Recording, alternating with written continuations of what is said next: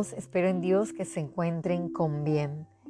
Recientemente pasamos la fecha de celebración del Día de las Madres en Panamá. Muchos salieron a pasear con ese ser querido tan especial. Ahora, el tema de hoy es, ¿estamos pendientes de nuestras madres?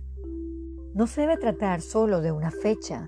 Nuestras acciones para con ella o un padre debe ser un compromiso y responsabilidad de todo hijo que ama verdaderamente. Acompáñeme a Proverbios 23, versículo 22. Oye a tu padre, aquel que te engendró, y cuando tu madre envejeciere, no la menosprecies.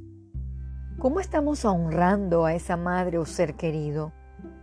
Recuerde el esfuerzo dado por ellos cuando usted dependía de sus cuidados o protección cuando usted era vulnerable y los necesitaba?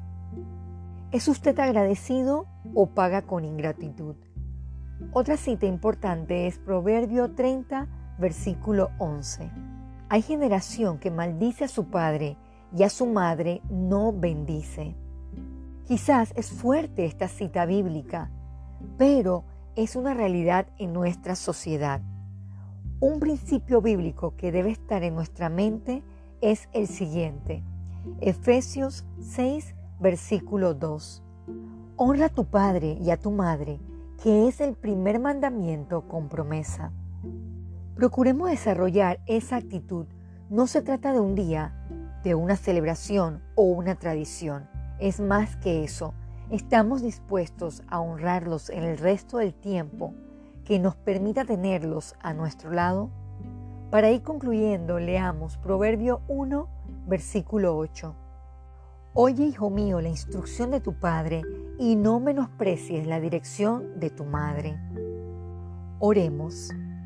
Amado Padre, pedimos perdón porque muchas veces nos comportamos de manera ingrata o indiferente para con nuestros seres queridos. Ayúdenos a honrarlos, respetarlos y quererlos como usted nos los ha mostrado a la luz de su palabra. En Jesús oramos. Amén.